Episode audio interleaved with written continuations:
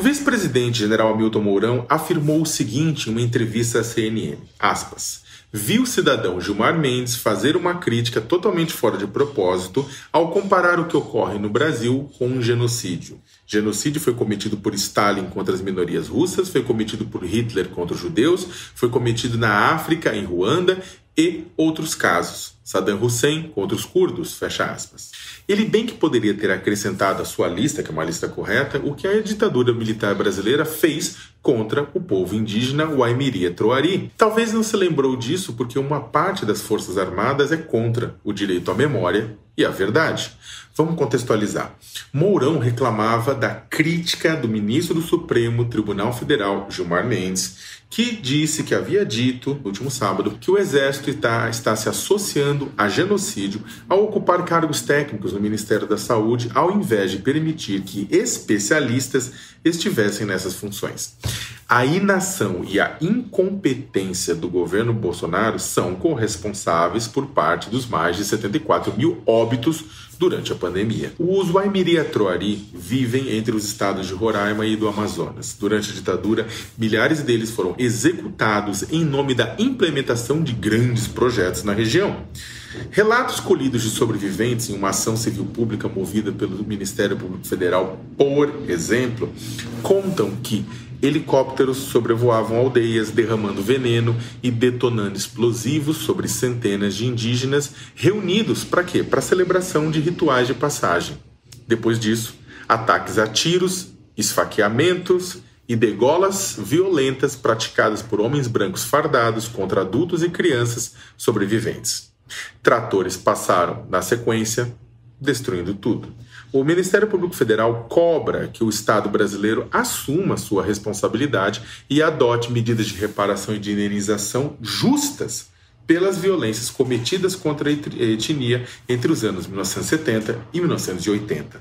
Além dos ataques, as obras para a abertura da rodovia BR-174 ligando Manaus a Boa Vista e a Venezuela levaram doenças para a população quinja, que é como eles se identificam. Muitos morreram sem apoio e a rodovia se tornou vetor de ocupação do estado de Roraima e orgulho da ditadura militar. O relatório da Comissão Nacional da Verdade afirma, com base em dados oficiais, que houve uma redução de 3 mil nos anos 70 da população para 332 nos anos 80. 3 mil para 332. Se isso não é uma tentativa de exterminar um povo, nada mais é. Vamos voltar agora ao tempo atual. Gilmar Mendes não é o primeiro a acusar o, governo Jair Bolsonaro de genocídio por conta de sua política de apoio ao coronavírus. Com isso, parte do exército subiu nas tamancas, o que é ótimo, pois do alto talvez possa enxergar os fatos e ver com que eles estão se metendo. O presidente vetou um rosário de medidas de um projeto aprovado pelo Congresso Nacional voltado a proteger comunidades tradicionais que apresentam extrema vulnerabilidade. O presidente excluiu a obrigação de garantir água potável, de fornecer materiais de higiene e limpeza, de ofertar leitos hospitalares em UTIs, distribuir cestas básicas, comida entre outras. Indígenas apresentam um risco cinco vezes maior do que os brancos de, de, por conta da coronavírus, de acordo com pesquisa coordenada pela Universidade Federal de Pelotas. Deveriam ser alvo de atenção redobrada, portanto. Bolsonaro foi no ano passado representado no Tribunal Penal Internacional em Haia, na Holanda, por incitação ao genocídio de indígenas. Quem levou o caso à corte foi a Comissão Arnes e, a, e o coletivo Advocacia em Direitos Humanos. O deplorável comportamento de seu governo com esses povos durante a pandemia pode, enfim, levá-lo a ser denunciado efetivamente por esse crime. Desde que era deputado federal, Jair tem deixado claro seu incômodo com os direitos das populações indígenas aos seus territórios.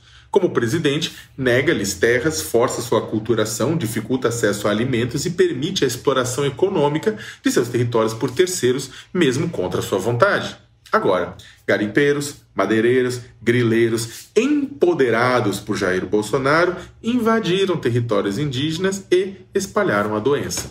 O exército, ao se aliar de forma incondicional ao presidente e à sua política, torna-se sócio de um processo de morte, mostrando que talvez estejamos condenados a ver a história se repetindo sempre, primeiro como farsa e depois também.